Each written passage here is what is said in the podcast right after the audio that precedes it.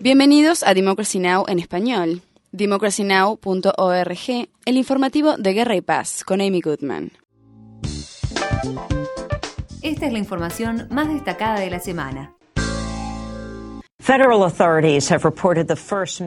Autoridades federales anunciaron el primer gran avance en la búsqueda de sospechosos tras los atentados de la maratón de Boston y afirmaron poseer ahora filmaciones de seguridad de una o dos personas que, según se cree, podrían haber colocado los explosivos. Según se informó, una imagen muestra al menos a uno de los sospechosos que portaba y podría luego haber dejado caer un bolso negro en el lugar de la segunda explosión que tuvo lugar a lo largo de la ruta de la maratón. Las grabaciones muestran además a varias personas que las autoridades pretenden interrogar. El miércoles reinó la confusión cuando la cadena CNN y la agencia de noticias Associated Press informaron erróneamente que el FBI había efectuado el arresto de un sospechoso.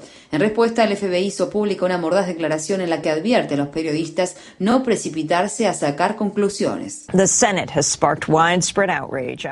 El Senado suscitó amplio descontento tras rechazar cada una de las más importantes medidas de la reforma de la legislación que regula las armas de fuego. Una por una, las propuestas anunciadas tras la masacre de Newtown del pasado mes de diciembre no lograron alcanzar los 60 votos necesarios durante la votación del miércoles. Se trataba de una prohibición de las armas de asalto y los cargadores de gran capacidad, un acuerdo bipartito para ampliar la verificación de antecedentes en compras de armas y nuevas sanciones por tráfico ilícito de armas. Mientras tanto, el FBI arrestó a un habitante de Mississippi por presuntamente haber enviado cartas contaminadas con ricino al presidente Obama, al senador Roger Wicker de Mississippi y a un funcionario local.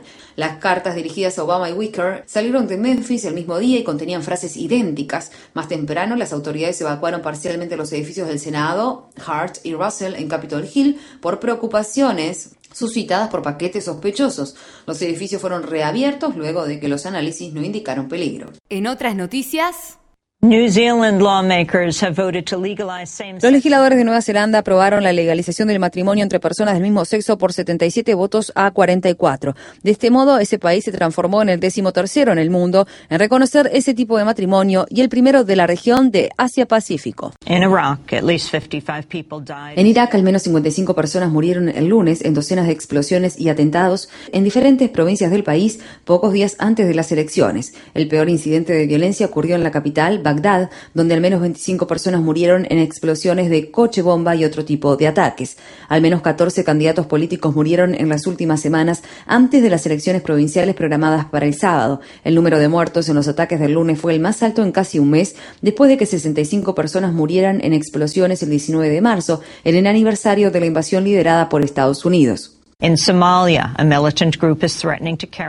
En Somalia, un grupo extremista amenaza con realizar más ataques en la capital, Mogadiscio, después de que al menos 30 personas murieran el domingo en atentados con bomba y otros ataques coordinados. La milicia radical islámica Al-Shabaab se atribuyó la responsabilidad de los ataques, que incluyeron una serie de explosiones y un ataque por parte de hombres armados contra la Corte Suprema y un atentado con coche bomba cerca del aeropuerto. Un portavoz de la milicia le dijo el lunes a Reuters, habrá más ataques mortales.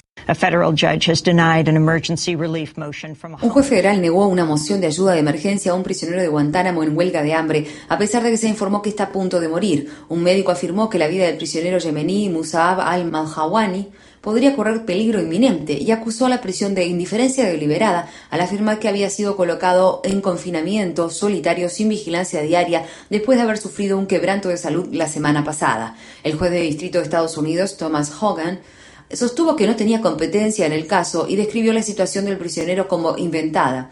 Al-Madwani ha estado preso durante más de 10 años y nunca ha sido acusado de ningún delito. Es uno de los prisioneros que está en huelga de hambre desde febrero, una medida a la que, según se informó, adhirieron prácticamente los 166 prisioneros de Guantánamo.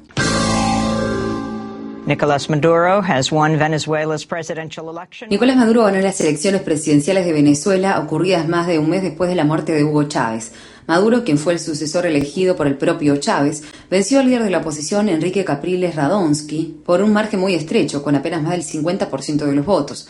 Capriles se negó a conceder la derrota y exige un recuento de votos. Según las cifras preliminares, más de un 78% de los votantes registrados acudieron a las urnas. Para mayor información, visita nuestro sitio web www.democracynow.org barra es.